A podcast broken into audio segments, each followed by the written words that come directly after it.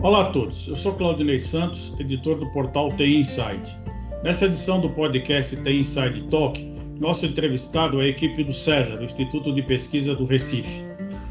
Nós entrevistamos Eduardo Peixoto, que é o CEO, Flávia Nascimento, que é o Head de Growth para a América do Norte, e Benedito Macedo, diretor executivo de desenvolvimento e operações do César. Eles comentam o conteúdo de um dos maiores eventos de inovação do mundo, o Salto by Southwest de 2022, com foco nos desafios das áreas de saúde, ciência, educação, desigualdade social e a descentralização dos centros de pesquisas e inovação.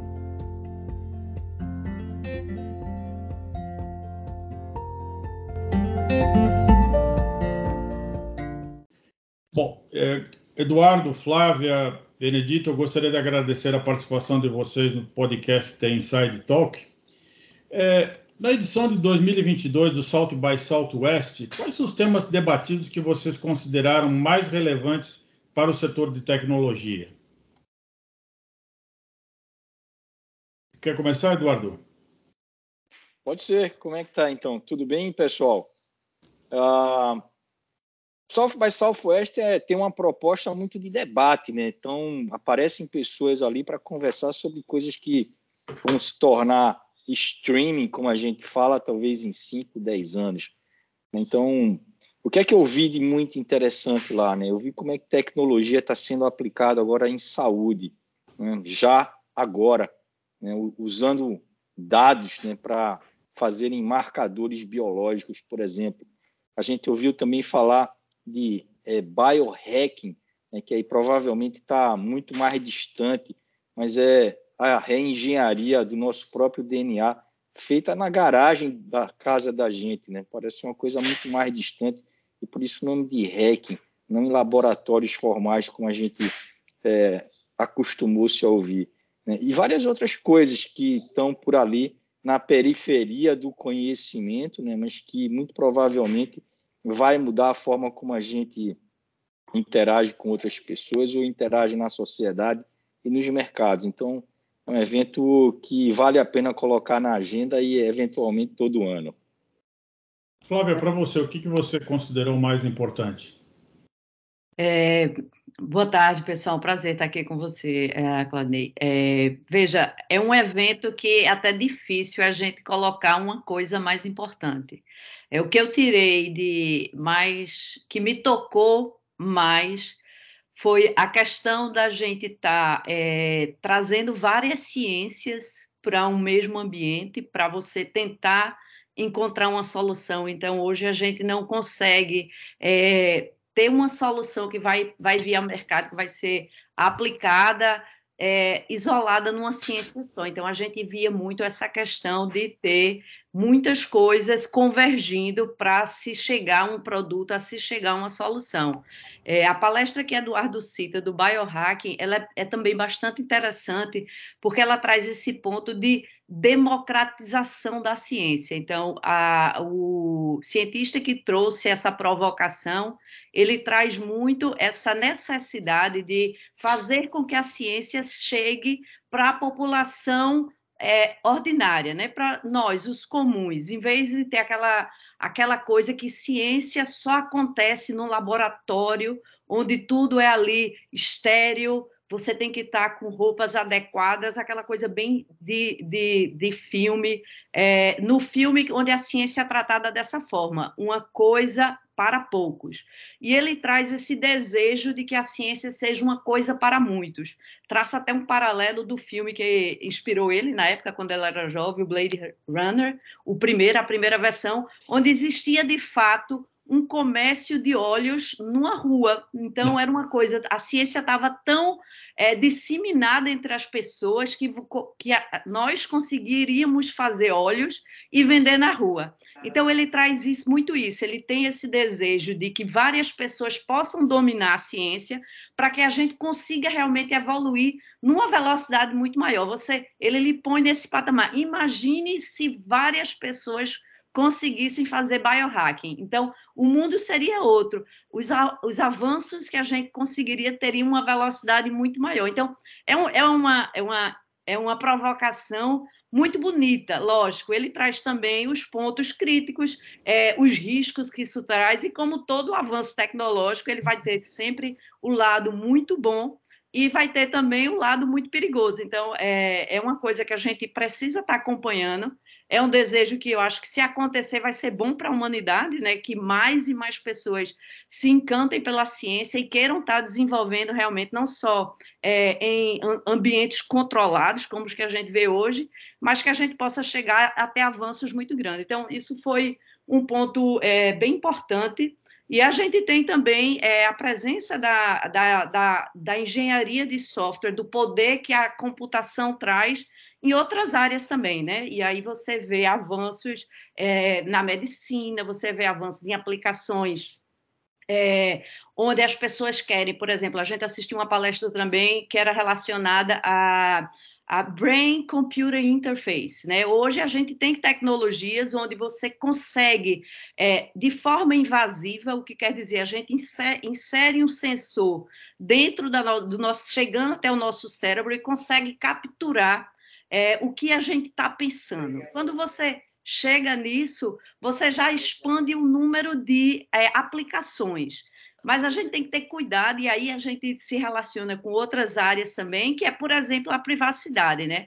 Então, você dá a uma pessoa a capacidade de que, se você não consegue mais falar, mas através de uma inserção, de um sensor na sua mente, você faz com que tudo que a pessoa pense seja escrito numa tela, é, é ótimo, você teve, você habilitou aquela pessoa a isso. Mas, por outro lado, talvez a pessoa não queira exata que tudo que ela pense seja visto por todas as pessoas. Então, como é que você lida com a sua a privacidade desse paciente, né? E esse desejo de que muitas vezes você não quer falar tudo que você pensa. Então, são coisas interessantes. Nesse contexto ainda existia a necessidade de um design do device que fica externo à sua cabeça, né? Tem a parte interna, mas tem um device também. Então, você tem que ter o cuidado, a sutilez de fazer um device onde a pessoa possa circular é, sem chamar tanta atenção. Então, é, é, um mundo, não tem assim a coisa mais importante, mas são muitas provocações que eu saí é, certa de que tudo que sei é que nada sei. e Benedito, para você, quais suas impressões? É, Claudinei, obrigado pelo convite. É, eu acho que uma primeira, um primeiro comentário, né? É a segunda vez que eu vou a South by Southwest. É, é um evento muito denso e muito heterogêneo. É, você tem basicamente um conjunto de sessões pela manhã e outro conjunto à tarde, em que tem dois horários pela manhã, dois à tarde, tem tanto assunto que se você não planejar bem detalhadamente o que você quer ver, você fica travado na hora por causa de tanto assunto que tem, tanta coisa interessante, certo? Então, uma coisa para quem vai a primeira vez, um, um, um, um, conselho é se prepare assim que sair a marca que você quer ver. O que eu vi nessa edição continuou essa característica de ser um, um, um, evento muito heterogêneo. Ele não é tão técnico, ele é mais. está num nível de abstração maior, porque provoca você reflexões. Então, a maior parte das coisas que eu vi são coisas que vão ser, vamos dizer, realidade daqui a alguns anos, mas havia um assunto que é muito discutido agora, que você deve estar vendo aí nos diversos, a questão do NFT, né? o, os, os, tokens, né? Então, isso é uma coisa que está muito atual, a questão que veio lá do Bitcoin, blockchain, né, que permite você ter uma descentralização da decisão, certo? Uma descentralização das organizações. Então, eu vi diversas palestras sobre NFT e aplicações de NFT. Mas ainda a gente está começando a tocar nas possibilidades, né? Porque eu não sei se o público nosso está antenado, é, muda completamente a arquitetura das aplicações. Então, uma, uma, se você pegar, por exemplo, o Twitter, ele tem um. É, o Twitter está centralizado numa plataforma que é controlada por uma organização que é o Twitter. Então, isso tem toda. Quando a gente quer bloquear algo, um governo quer bloquear alguma coisa no Twitter, ele vai nessa plataforma ou vai no Twitter e o Twitter bloqueia, certo? Isso aí para o governo é até bom, né? Porque ele consegue falar com alguém, certo? É, tem alguns problemas, que é a questão de qual é a responsabilidade que o Twitter tem sobre o que é publicado, que isso é uma outra discussão. Mas imagine um Twitter que é feito de forma distribuída, que você não tem com quem falar, certo? E ele é operado por todos os usuários, como a gente tinha um antigo Napster na máquina da gente para baixar MP3, certo? Que depois evoluiu para um outro, uma outra solução. Então tinha diversas discussões sobre a evolução dessas plataformas descentralizadas e suas consequências, que eu acho que é uma coisa muito atual que vai acontecer nos próximos dois ou três anos, tá? Eu não acho que vai demorar mais do que isso para a gente começar a ter que lidar com redes sociais descentralizadas e plataformas descentralizadas. Esse foi um ponto que eu vi, me parece bem próximo, e eu concordo com os colegas aí sobre a questão de ciência da vida. A gente já vem vendo uma certa aproximação entre a área de software e medicina, ciências da vida, genética, é, novos tratamentos, devices médicos como equipamento, não sei se é um device, mas é uma interface médica como o BCI aí que a Flávia citou. Isso cada dia está mais forte. Inclusive lá no CESA a gente tem algumas pesquisas próximo a essa área. A gente está começando uma área lá de ciências da vida na nossa CESA School. Então, foi mais ou menos esse o resumo do que eu vi. E qual foi o objetivo, né? Qual que é o objetivo, na verdade, e a importância da participação dos pesquisadores do César neste evento? Olha, é, é, conhecimento né, é um negócio que só se constrói com a troca. Né? O César é uma instituição de conhecimento. O César significa Centro de Estudos e Sistemas Avançados do Recife. A gente tem fundamentação a expansão do conhecimento. Né? Conhecimento é o nosso negócio. Então, participar de eventos como esse é super importante para a gente fazer essa troca, né? É. entender o que é que outros pesquisadores em outros lugares do mundo estão é, estudando agora, estão trabalhando, é, bem na periferia é, do que mais na frente vai virar o mainstream e poder fazer essa troca constante, absorver o que está acontecendo lá fora, levar um pouco do que a gente está fazendo aqui também. Né? Fazer networking. Né? No final das contas, eu acho que está no centro do que a gente falou aqui, além do, do conhecimento, é a descentralização. Né? Quando a gente fala de NFT, quando a gente fala de biohacking, é no sentido de a gente poder estar tá manipulando em casa o nosso DNA, é conhecimento que está se espalhando, descentralizando, né? permitindo que pessoas comuns encontrem novas respostas para os problemas que estão aí. Então, descentralização tem a ver com essa questão de espalhar conhecimento, de fazer essa troca, e é o que a gente foi buscar lá. Perfeito. Um ponto que Eduardo tocou aí é a questão da gente identificar parceiros, estabelecer cooperações. Tem uma, uma vai muita gente para South by Southwest e é uma oportunidade única de você ter contato com esse pessoal que está é, é, no ED aí da, da, da, tecnologia, dos temas, dos desafios, da discussão e fazer essa conexão aqui com o César para a gente poder estar tá alinhado aí com, a, com, a, com o que está sendo pesquisado no limite aí da tecnologia. Eu acho que é, fazer conexão é um aspecto muito importante, único da South by Southwest. A tecnologia de inteligência artificial teve um grande destaque né, no conteúdo do evento, né, principalmente nas aplicações da área de medicina preventiva, como vocês estão falando na saúde. Né? Como é que vocês veem a possibilidade da, da inteligência artificial ser utilizada na detecção e prevenção das doenças? O que, que vocês viram de interessante lá? Nossa, é, é... não sei se alguém quer falar aqui. Posso começar então? Vou começar, Pode tá? Sim. Vou começar aqui é, é, tem uma palestra muito interessante sobre biomarcadores. Né? Então, imagina, hoje você vai fazer um exame, você vai até um laboratório, alguém tira sangue seu, coleta sangue, né? E procura ali marcadores que vão indicar é, como é que está a sua saúde. É, no futuro, é, a gente tem outros tipos de marcadores que a gente não está usando ainda, mas que a inteligência artificial vai possibilitar capturar, como, por exemplo, o nosso comportamento ao falar, as palavras que a gente usa, a frequência né, o tom que a gente dá a determinados assuntos. Isso pode ser uma indicação, por exemplo, para um início de alguma doença mental, por exemplo, o Alzheimer. Então, tinha um pessoal lá que está estudando, é um pessoal, na verdade, da Alemanha, do DFKI, né, que está estudando como capturar sua voz através de dispositivos como Alexa, como TV, como Siri, como é, Google, uh, o Android, tá certo? Onde a gente está falando o tempo inteiro. E a partir dessa, dessa, desse padrão de voz e, e da mudança que venha a ocorrer no padrão de voz, começar a detectar precocemente o Alzheimer.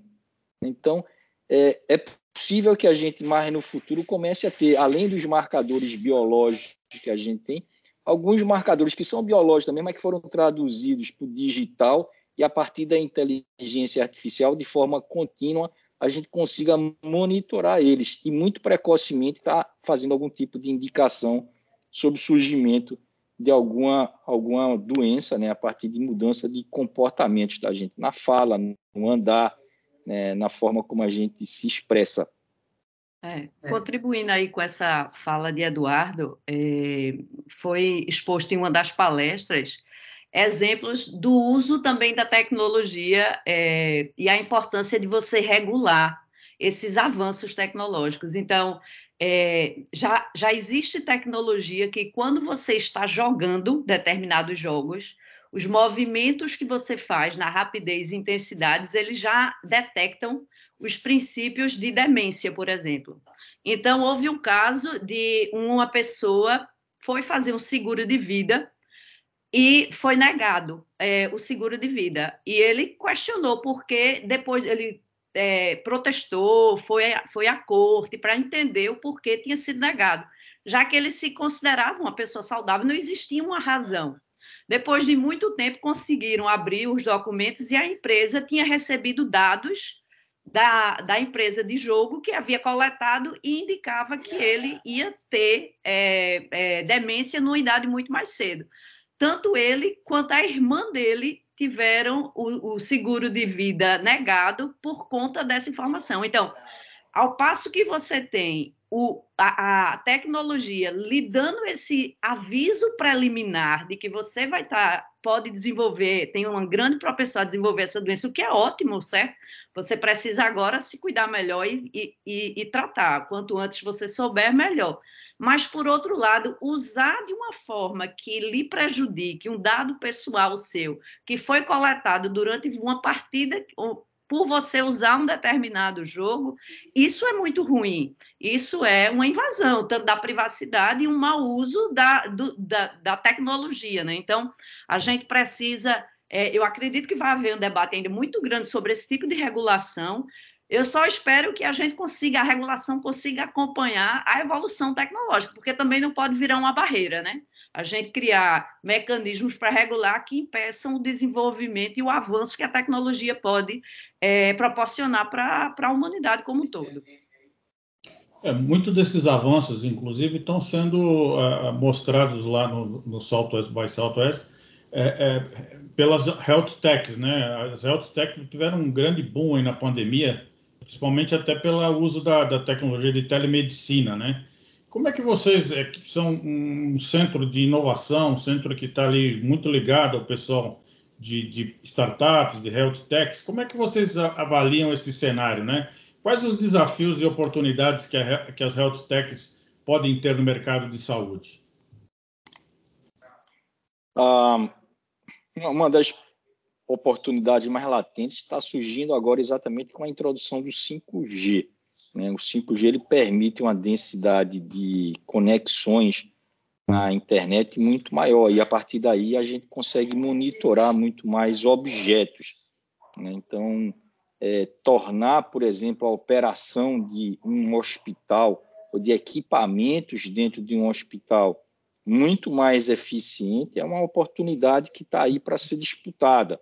Né? Aqui no Recife, a gente tem uma health tech chamada Salvos, começou a trabalhar com internet das coisas antes do 5G, usando outros tipos de tecnologia de transmissão, como Sigfox e LoRa, né, para monitorar balões de oxigênio.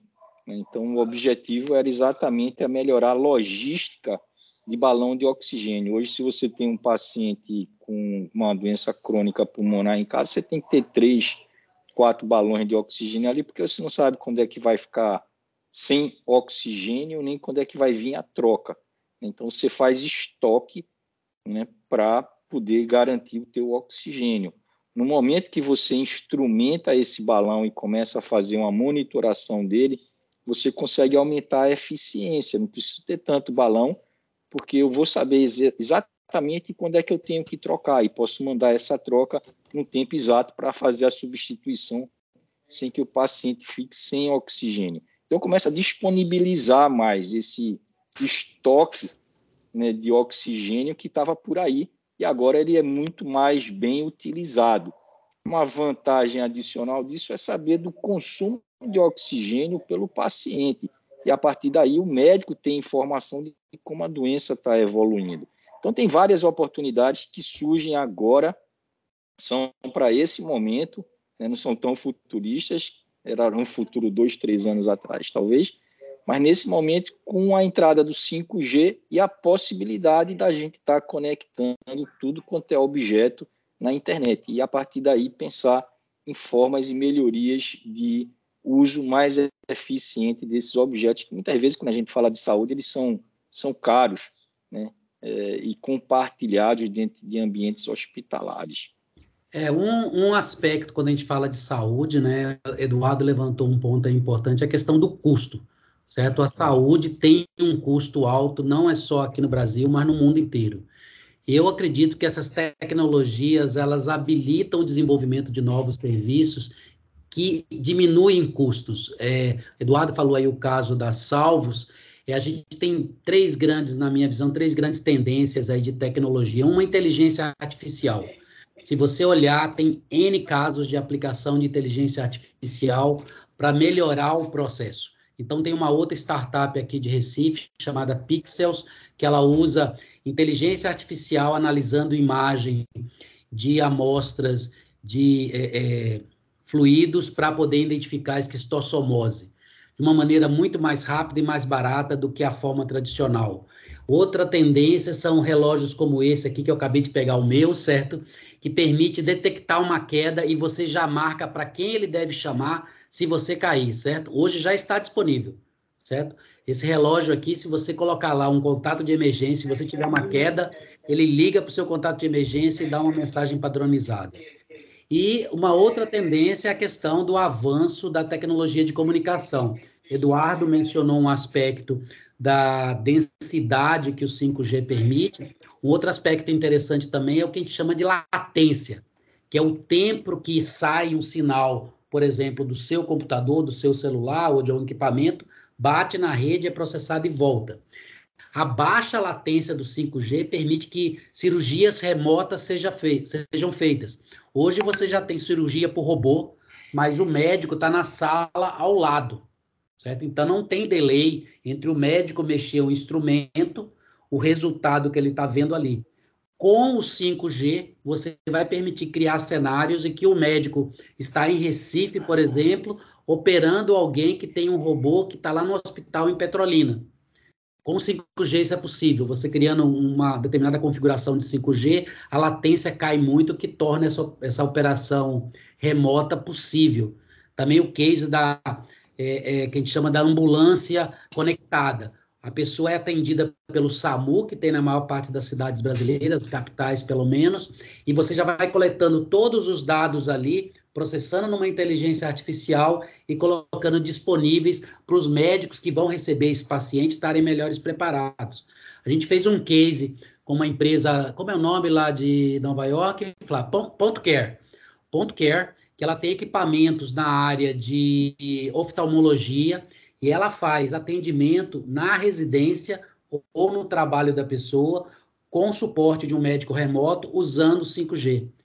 Então, esse tipo de tecnologia, a gente espera que no longo prazo diminua o custo geral da saúde para e, e, traga uma, uma, uma, qualidade de saúde maior para as pessoas. Só complementando. O destaque lá no evento foi a questão da educação, né? Como é que a, a, a tecnologia passou a ser onipresente na educação, né? desde o ensino fundamental até o ensino superior. Né? E isso trouxe a, a constatação que o conhecimento não possui fronteiras. Né? Qual a visão de vocês sobre o futuro da educação, né? baseado no que vocês viram lá no South by Southwest? É, eu posso até começar é, com essa resposta. Veja, existem muitas é, controvérsias sobre essa afirmação, né? Porque o que a gente viu muito é que se criou um, um digital divide é, com a pandemia. É, é, ela é verdadeira para muita gente, mas ela não é verdadeira para quem não tem acesso à, à internet, né? Quem não tem acesso à banda larga. Então, é, eu acho que a gente não deve afirmar que a gente vai ter uma educação é, 100% online. Inclusive, aqui nos Estados Unidos, fala-se muito em anos perdidos para é, crianças que ficaram com aula remota durante muito tempo. Então, indiscutivelmente, para quem tem acesso e é, é, está tendo educação continuada e tem a oportunidade de expandir ainda mais, ter acesso a cursos é, que não teria presencialmente, mas a gente não pode pensar que isso é a realidade de todo mundo. Então, existe uma parcela muito grande da população que foi é, prejudicada é, quando as aulas foram, as aulas presenciais foram suspensas. Então, é, é, eu, eu não acredito que a gente possa assumir que será o caminho eu acho que é um dos caminhos, mas não é um caminho que atende a todos. E isso é, é preciso a gente ter bastante cuidado com isso. É, a gente tem participado aqui no CESA de diversos debates sobre o 5G, né, e sobre é, sempre traz essa questão da pandemia, né? É, essa divisão que Flávia falou é muito forte, por quê? Porque quem tinha acesso conseguiu manter alguma experiência educacional. Quem não tinha, e aqui no nosso país, infelizmente, tem uma parcela grande da população que não tem acesso a mecanismo de comunicação mais rápido, ficou alijado. A gente tem que ter uma política de governo que a gente faça algum tipo de subsídio para que estudantes de classes me menos favorecidas tenham condições de estar tá usando internet de maior banda, tá? Por outro lado, a gente tem que analisar um outro ponto. Mesmo para o pessoal de classe média e classe que conseguiu manter a experiência, a experiência não foi engajadora. Nós temos diversos relatos de professores que o pessoal fecha a câmera, fica todos os alunos todos fechadinhos, certo? O professor lá falando sem nenhum feedback e mesmo com a banda larga se perdeu conhecimento. Aí entra uma parte que a gente tem discutido na SES School, a necessidade da gente começar a discutir como se dá o engajamento em aulas desse tipo, majoritariamente remotas. A palavra-chave é engajamento. E aí traz uma outra palavra que a gente tem discutido muito e estava muito na South by Southwest, que é aquele conceito do metaverso, certo? certo? O que é o metaverso? É um mundo virtual que você tem representações do mundo real e você faz algumas coisas nesse metaverso que tem reflexos no mundo real, certo? É, a nossa princípio do, do, do, da reflexão é assim: a gente já tem um metaverso, quem tem filho sabe bem disso, que é os games em casa. Os meninos ficam imersos de uma maneira tão grande nesse game que, mesmo sem ter óculos, sem estar num ambiente virtual, é como se eles estivessem. Eles valorizam uma espada que eles compram lá dentro por 10 reais. É um negócio que não. que vale uma espada? 10 reais. Mas para ele vale. Então ele consegue ficar engajado. Nós temos feito esse paralelo entre games e educação para poder tornar a educação mais engajadora. O nosso desafio, enquanto educadores, é usar todas essas tecnologias que estão surgindo com o metaverso e as tecnologias de games para tornar a educação engajadora e para todos. Esse é o grande desafio da gente e, e, e, e tem muito espaço para inovação. O Brasil se posicionar como um player relevante em tecnologia para educação engajadora, na minha opinião. Esse novo modelo aí de conhecimento, né, ele está é, criando novas oportunidades para novos centros de inovação, né? como é, foi colocado que é, hoje existe uma, uma, uma, inovação nascendo em, em vários diferentes é, centros de inovação, além do Vale do Silício, né? Então, como é que é, vocês veem a oportunidade do César né, em, estar tá dentro desse ecossistema e participar dessas inovações, como você falou, na questão do, do metaverso? Quais são as oportunidades que essas tecnologias estão trazendo para que é, é, o Brasil possa estar, vamos dizer, em mesmo nível de igualdade do que está sendo discutido lá fora? Acho que a gente vive meio que um paradoxo hoje, né? É, fisicamente parece que a gente está se dividindo mais, mas digitalmente a gente está se conectando muito mais. Né? E volta à história da descentralização. Né? Com a pandemia se tornou muito claro, principalmente para o pessoal que está é, tá vivendo já nessa era do conhecimento, né? que lida com tecnologias da informação e comunicação, que não existe mais um único lugar onde você pode se desenvolver e interagir. O lugar é o lugar onde você está, desde que ele tenha, como Flávio e Beto falaram aqui, uma boa conexão para a internet. Né? Então, por exemplo, nós do César, é, aqui no Brasil, né, a gente tem é, oficialmente é, escritórios em quatro cidades: é Recife, Curitiba, Sorocaba, Manaus, tem mais, né? Tem escritório comercial em São Paulo também. Né? Mas temos pessoas hoje, em função da pandemia, trabalhando em 92 cidades. Né? E podem estar interagindo como a gente está interagindo aqui para gravar esse podcast com seus times, sejam lá onde eles estiverem. Olhando isso de forma globalmente, é uma oportunidade para descentralizar o Vale do Silício também. Isso é um tema que foi tocado lá no, no SXSW, né? e aí algumas cidades começam a despontar com eventuais sucessoras ou ou, é, desafiadoras né, dessa posição única do Vale do Silício, como o próprio Austin, né, onde a gente estava, no SXSW, e a cidade de Miami. Eu acho, não porque sou daqui, mas que Recife também está nessa lista, tá certo? Porque há 20 anos que a gente vem trabalhando na economia do conhecimento, talvez, a, na verdade, até mais. O SESI existe há, há 25 anos, em maio vai fazer 26. Então, é mais do que 20 anos né, que a gente vem desenvolvendo aqui um ecossistema para a economia do conhecimento, conectado globalmente. Né? A gente não está conectado somente entre a gente, nem só no Brasil, está conectado globalmente.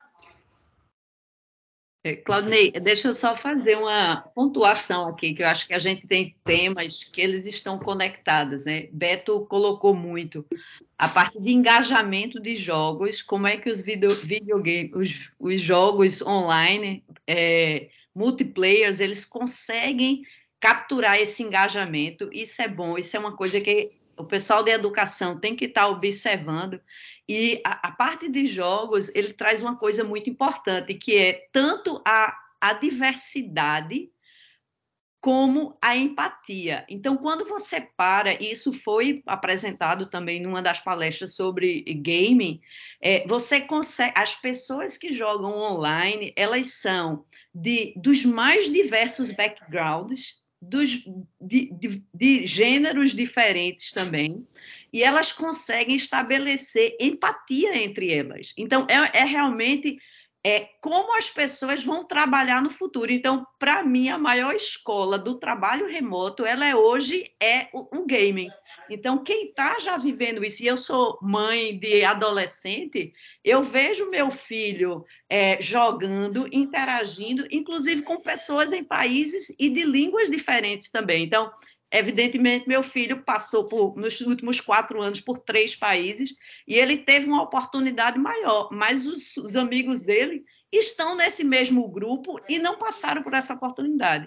Mas você tem um, um time multidisciplinar com uma missão estabelecida e com empatia. Isso é uma coisa que foi bastante citada lá, que essa, essa, o game tem feito isso. Então, quando a gente fala em educação online também, a gente precisa aprender e trazer essas lições para lá.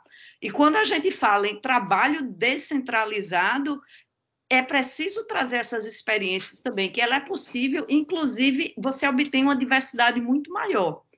é, foram pontos também explorados no South by Southwest que eu achei bastante interessante. O, teve um debate entre o prefeito da cidade de Austin e de Miami, né, que a gente acompanhou. Não existe uma receita única. Eu acho que cada centro tem que olhar para as suas potencialidades, certo? O que, que você pode é, trazer para a solução de problemas. É, no caso de Austin e Miami, pelo menos que pareceu para a gente, né? É, o pessoal tem fugido muito do Vale do Silício por causa dos custos. Os custos lá de vida são muito altos, certo? Então tem levado a uma fuga, além de questões políticas, para Austin e para Miami, né? Mas eu acho que cada prefeito de cada grande cidade tem um espaço aí para olhar para suas potencialidades e tentar explorar isso. Como o Eduardo falou, a gente vem trabalhando aqui em Recife há mais de 25 anos, certo? Porque antes do César já existia um centro de tecnologia aqui histórico, certo? Para quem é da área, o, Ban o Banorte tinha orgulho de fazer saque na boca do caixa aí na, na Avenida Paulista, sem, sem ter ainda nada, uma tecnologia mínima de comunicação com microficha, isso na década de 80, certo? É. Então, nós temos uma história de tecnologia, e nós temos uma história é, de, sei lá, tradição de música e arte, que a gente tenta fazer de tudo isso um caldeirão cultural para diferenciar a atuação de Recife e de Pernambuco. Obviamente, hoje o César é muito maior do que Recife e Pernambuco, certo? O César está, como o Eduardo falou, em 92 cidades, mas a nossa base é aqui e a gente tem apoiado a iniciativa da prefeitura aqui de tornar aqui um centro. E a gente está aberto a estar tá apoiando as outras cidades do Brasil, como a gente já faz, para a gente estar tá competindo globalmente, né? O Brasil no cenário mundial da tecnologia. Tem espaço para todo mundo que queira trabalhar duro e seja criativo e esteja disposto a correr riscos. Bom, quero agradecer a participação de vocês. Eu acho que vocês compartilharam a, a, o espírito do que vocês viram no evento, o conhecimento do que vocês viram no evento que, como você falou, isso é muito importante para você disseminar isso pela, pela, pelo país, né? Então, mais uma vez, eu quero agradecer a participação de todos de vocês no nosso podcast Tem Inside Talk. E vamos ver se no próximo Salto by Southwest em 2023 vocês vêm aqui para contar o que, que aconteceu de novo e o que, que evoluiu no, no que nós batemos esse papo hoje. Muito obrigado pela participação de vocês. Obrigada também. Obrigado aí, Claudinei. Prazer revê-lo. Tchau, tchau.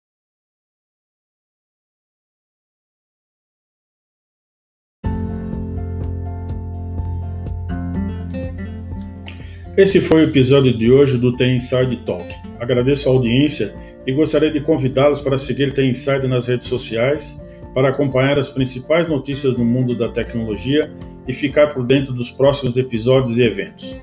Até o nosso próximo encontro.